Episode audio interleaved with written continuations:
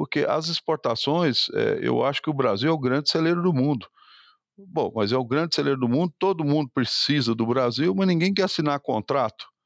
Então, bom, então vamos olhar para dentro de casa, vamos entender isso, e não adianta a gente ficar eh, produzindo excedentes de produção para ficar à mercê do preço externo.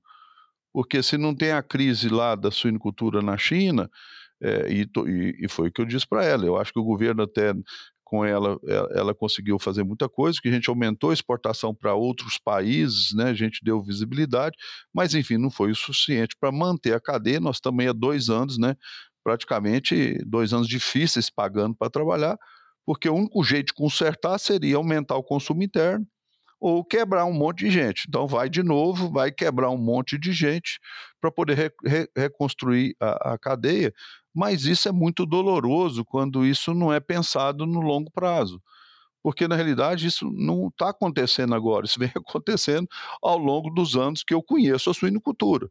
Então não mudou nada. E quando você olha as outras cadeias do mercado, as, as outras cadeias do nosso negócio, aqui no Brasil é a mesma coisa. É uma cadeia que ela não sustenta, porque nós temos que enxergar, acima de qualquer coisa, o poder aquisitivo do povo aumentando. Nós temos aí brasileiros passando fome, nós temos brasileiros que poderiam estar consumindo mais, nós temos uma oportunidade de mercado interna como poucos países têm, e nós ficamos lá focados em mercado externo, que não deixa de ser importante, repito, mas que eu não consigo enxergar contrato.